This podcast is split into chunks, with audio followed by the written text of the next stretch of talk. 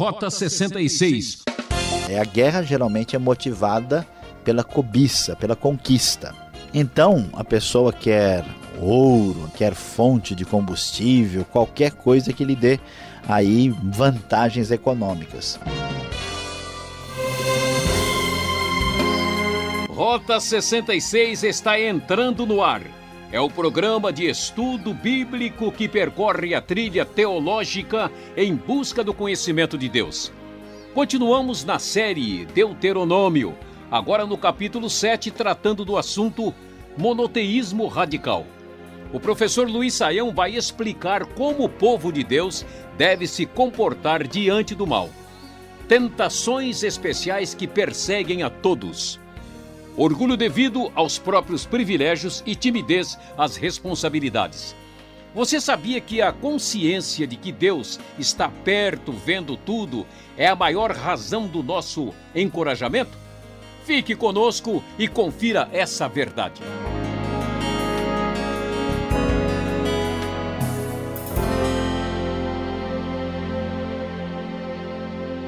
Todos nós sabemos que todas as pessoas na sua vida têm alguma coisa que ele realmente valoriza, que ele ou ela de fato coloca em primeiro lugar. Todas as pessoas têm o seu radicalismo. A pergunta é: em que você é radical? O que é que é o mais importante? Tem gente que é radical no seu hobby. Tem gente que é radical na sua preferência particular por um time, tem gente que é radical no seu prato predileto. Aqui nós vamos ver que Deus tem o seu lado radical na exigência de que ele é o único Deus. O povo de Israel estava ameaçado, ameaçado na sua própria identidade, na sua própria a condição de prosseguir na promessa de Deus, na aliança de Deus, por causa do paganismo à sua volta e dos povos que estavam ali praticando os cultos pagãos e idólatras. Por isso, o texto, quando fala sobre essa relação de ruptura profunda com aquela idolatria e aquele contexto dos povos cananeus, ele fala de uma maneira dura e muito direta, muito pesada. E então nós podemos verificar o texto lá a, a partir do primeiro versículo do capítulo 7, aqui na nova versão internacional da Bíblia. O texto diz o seguinte: Quando o Senhor, o seu Deus, os fizer entrar na terra para a qual vocês estão indo para dela tomarem posse, ele expulsará de diante de vocês muitas nações. Os hititas, os girgazeus, os amorreus, os cananeus, os fariseus, os heveus e os jebuseus. São sete nações maiores e mais fortes do que vocês. E quando o Senhor, o seu Deus, as tiver dado a vocês e vocês as tiverem derrotado, então vocês as destruirão totalmente. Não façam com elas tratado algum e não tenham piedade delas. Não se casem com pessoas de lá. Não deem suas filhas aos filhos delas, nem tomem as filhas delas para os seus filhos, pois elas desviariam seus filhos de seguir-me para servir a outros deuses, e por causa disso, a ira do Senhor se acenderia contra vocês e rapidamente os destruiria. Assim vocês tratarão essas nações, derrubem os seus altares, quebrem as suas colunas sagradas, cortem os seus postes sagrados e queimem os seus ídolos. Pois vocês são um povo santo para o Senhor, o seu Deus, o Senhor, o seu Deus, os escolheu dentre todos os povos da face da terra para ser o seu povo e o seu tesouro pessoal. Então, quando lemos o texto, ficamos até um pouco assim, vamos dizer, chocados com a dureza né? e a palavra direta da ordem divina de destruição de todos os objetos de culto daqueles povos pagãos e até mesmo destruição dos próprios povos. Como e por que Deus mostra uma postura tão radical na exigência desse monoteísmo radical. Em primeiro lugar, a gente vai descobrir que o paganismo e as práticas que esses povos e esses cultos apresentavam eram simplesmente horripilantes, assustadoras. Em segundo lugar, vamos descobrir que Deus está trazendo julgamento, juízo muito duro ah, por causa de tudo que esses povos já tinham feito, assim atraindo a ira de Deus contra esses procedimentos perversos.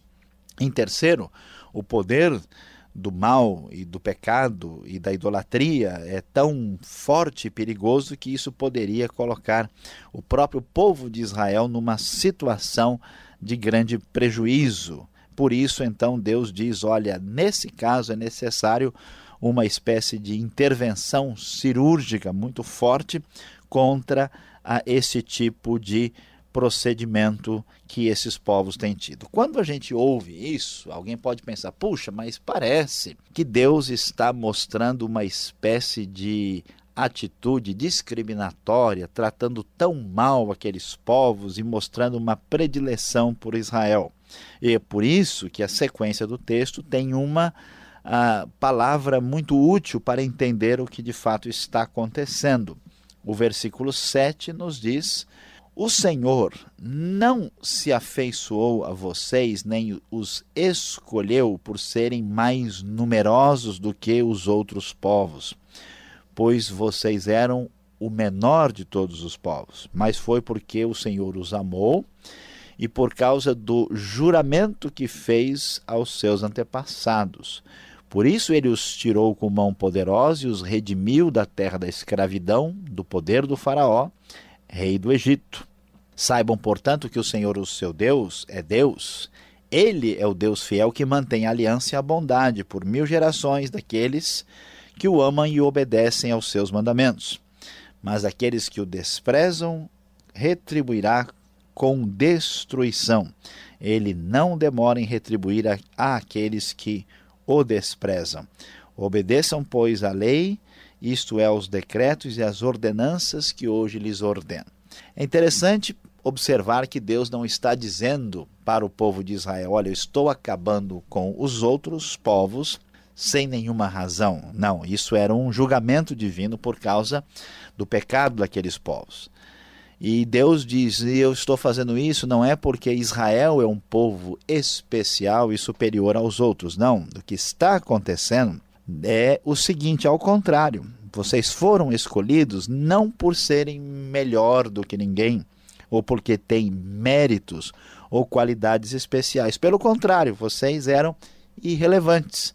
Vocês eram o menor de todos os povos. Vocês não representavam a glória da força humana, ou seja, a escolha divina se fundamenta na sua soberania e não nos critérios humanos. E Deus fez isso por duas razões: pela sua fidelidade, ao, pelo causa dos juramentos que ele fez aos antigos pais, os patriarcas, Abraão, Isaac, Jacó, e também por causa do amor que ele mostrou para com o povo de Israel. Isso é importante para que o povo de maneira nenhuma se iludisse, porque a grande verdade é que o povo de Israel estava vendo que o pecado, a maldade, a idolatria, as coisas terríveis que acontecia entre os pagãos era punida severamente por Deus.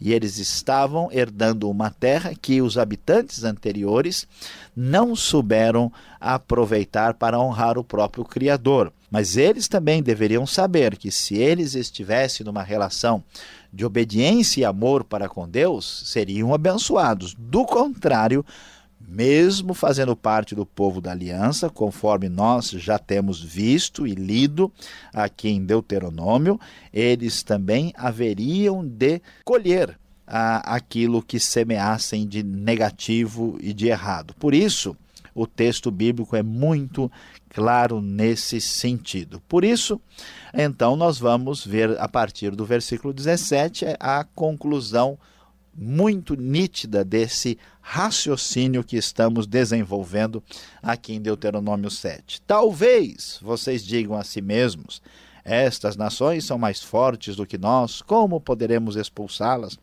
Não tenham medo delas. Lembrem-se do que o Senhor, o seu Deus, fez ao Faraó e a todo o Egito.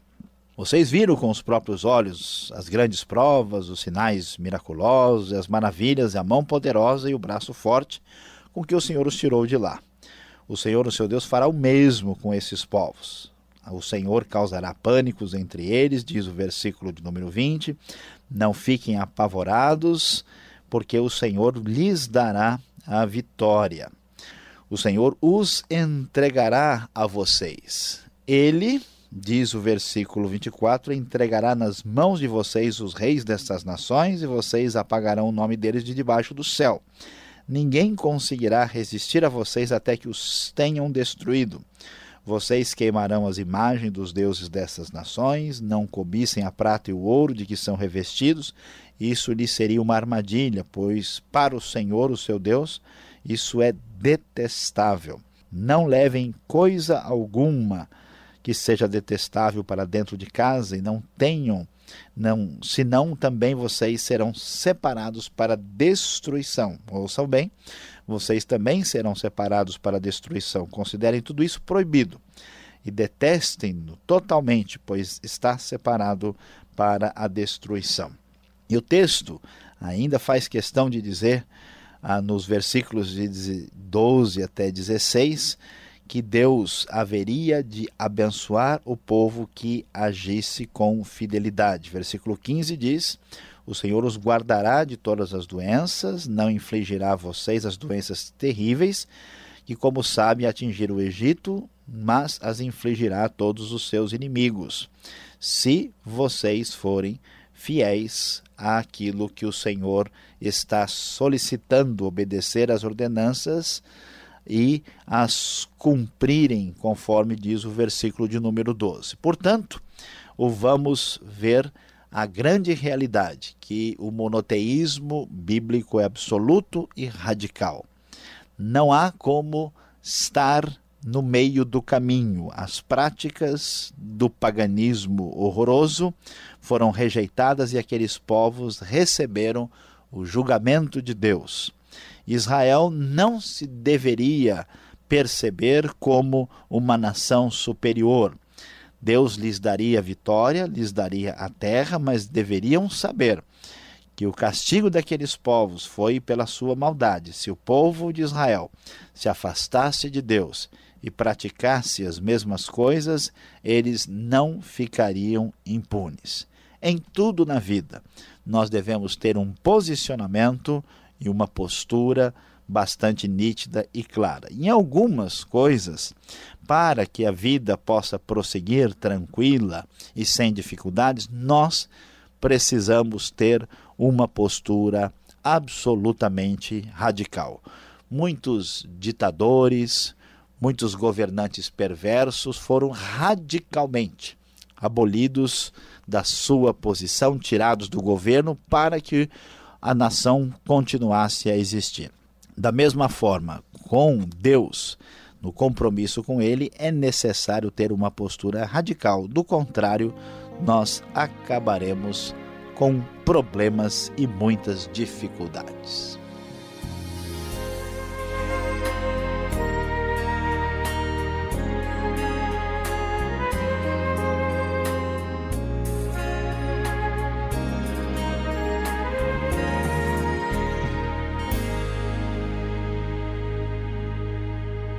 Você está ouvindo o programa Rota 66, o caminho para entender o ensino teológico dos 66 livros da Bíblia.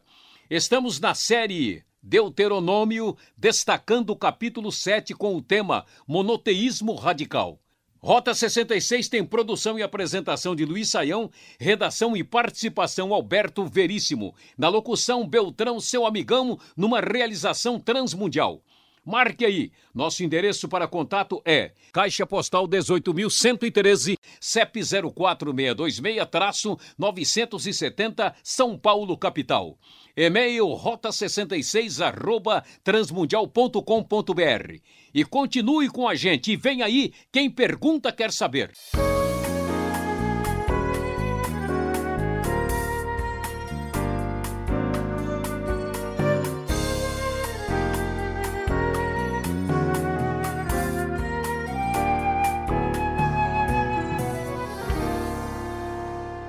Muito bem, estamos chegando agora com as perguntas, uma parte prática do programa para você aprender um pouco mais sobre Deuteronômio capítulo 7.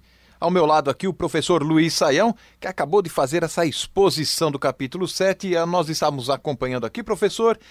E o que nós, olhando aqui, chegamos a constatar, parece que houve um certo exagero em exterminar os cananeus. Será que não poderia ser um negócio diferente, um afastamento deste povo que estava na terra? Olha, por gentileza, vocês podem se retirar agora, a vez é nossa. Mas chegar assim detonando tudo é radical mesmo, hein? Pois é, pastor Alberto, à primeira vista, a gente lê e fica até um pouquinho assim escandalizado, né? Mas uh, quando a arqueologia né, e a, a, a ciência histórica estudou e entendeu mais uh, esses povos, e até mesmo diante de algumas revelações da Bíblia, a coisa é um pouco chocante, né? A gente tem dó de uma pessoa, às vezes até levantar né, a ficha dela. Então, levantar a ficha dos cananeus aqui, desses povos, o negócio era complicadíssimo. Então, por exemplo, eles tinham sacrifícios humanos, alguns sacrificavam crianças que eram jogadas no fogo, os seus cultos eram orgiásticos. Então, o, o paganismo é horripilante e representa uh, o, o fim da civilização.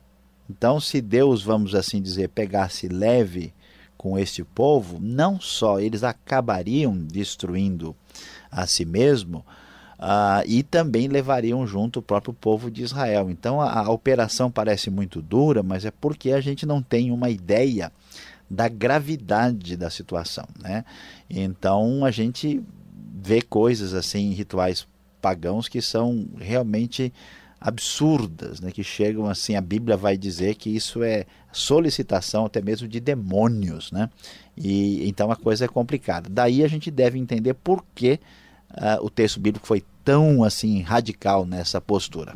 É, estamos vendo aí que até os canibais, talvez, olhando uma situação dessa, iriam ficar escandalizados com a atitude deste povo naquela terra. Mas o que isso de fato representava para Israel? O impacto é, com, essa, com este povo que está chegando nessa terra? É, a grande questão para Israel é que Israel, assim, acabou até sofrendo, porque Israel não né, é, exterminou todos os povos. O perigo de Israel é o seu próprio extermínio. Porque uma vez que Israel fizesse média com os cananeus e começasse a entrar no esquema, a gente sabe que, por exemplo, todo mundo sabe que uma, uma criança né, que aprende a fazer o mal, a entrar para o crime, né, e se encontra numa situação terrível. Então, se o povo começasse a entrar no esquema dos cananeus, a situação realmente perderia totalmente o controle e Israel seria destruído pela sua degradação. Então, por isso que no fundo era uma escolha difícil, né? Ou a gente pega pesado com esses povos, ou a gente vai embora junto com eles. Mas isso quer dizer que então a gente pode ter permissão para pegar pesado com os outros que têm assim uma atitude controvérsia ou até agressiva com a natureza humana ou com as coisas da Bíblia? Pois é, Alberto, olha, aqui nós entramos numa questão seríssima. A pergunta mesmo é: será que a gente pode fazer isso hoje? Né? Vamos dizer, nós temos alguns vizinhos pagãos, então vamos chegar lá arrebentando a casa deles. Como é que funciona isso? Não é assim. Por que, que não é assim? Porque nós estamos na dimensão da nova aliança. Né? Nós temos depois da obra de Cristo feita, e então a, a dimensão é diferente. Não existe guerra cristã justa. É claro que uma nação tem o direito de se defender caso ela seja atacada. Mas uma guerra motivada por razões religiosas não tem base no Novo Testamento, porque a nossa percepção, ah, no contexto da nova aliança, é que as forças que estão motivando a pessoa no contexto do paganismo, elas são de natureza espiritual. Então, Efésios diz que a nossa guerra, por exemplo, não é contra pessoas, mas sim contra os poderes espirituais. E com o poder mais impressionante que existe, que é do amor do Evangelho de Cristo, a nossa neutralização do mal se dá desta forma. Então, nenhum cristão pode uh, entender que violência é uma maneira de resolver qualquer dificuldade. Então nós não podemos jamais né, uh, promover uma guerra santa em nome do cristianismo. Tá certo. Para terminarmos aqui a nossa bateria de perguntas, eu vou no final do capítulo 7 de Deuteronômio, versículo 26. Como eu posso entender este versículo, ele fala de maldição, de separação, fala de julgamento, ele fala de tanta coisa que eu já nem sei direito, né? Como eu vou tratar ou entender essa posição aqui. Olha, pastor Alberto, muito boa essa pergunta e ela é importante, né? O texto aqui lido na NVI diz: "Não levem coisa alguma que seja detestável ou abominável, né, para dentro de casa." Senão, também vocês serão separados para destruição. Algumas Bíblias antigas dizem: senão vocês serão amaldiçoados ou receberão maldição. Mas o que está acontecendo aqui? Qual era o grande perigo de uma guerra? É, a guerra geralmente é motivada pela cobiça, pela conquista. Então, a pessoa quer ouro, né? quer fonte de combustível, qualquer coisa que lhe dê aí vantagens econômicas. Para que a guerra de Israel, que tinha uma finalidade de trazer juízo sobre os cananeus, não entrasse nessa situação, eles não tinham a permissão de se apropriar dos bens dos cananeus. Então, se o ídolo fosse revestido de ouro, eu opa, vou pegar o ídolo porque eu aproveito o ouro, né? Eu vou ter vantagem. Não, isso aí, como se diz no hebraico, é herem, ou seja, é anátema, é maldito, é separado para destruição. E o texto é claro: se vocês ah, fizerem isso, né?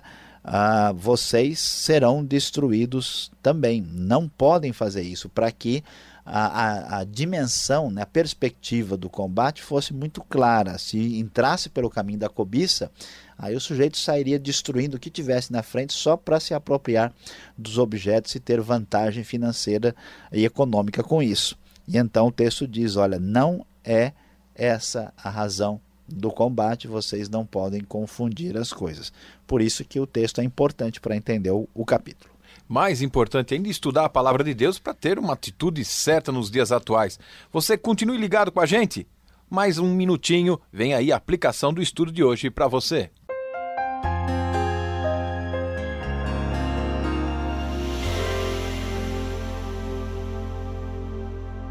Hoje estudamos aqui no Rota 66 o capítulo 7 de Deuteronômio. Falamos sobre o monoteísmo radical, a importância da pureza de fé e de doutrina de comportamento dos israelitas perante os povos pagãos da antiguidade. E qual é a grande lição que isso traz para nós?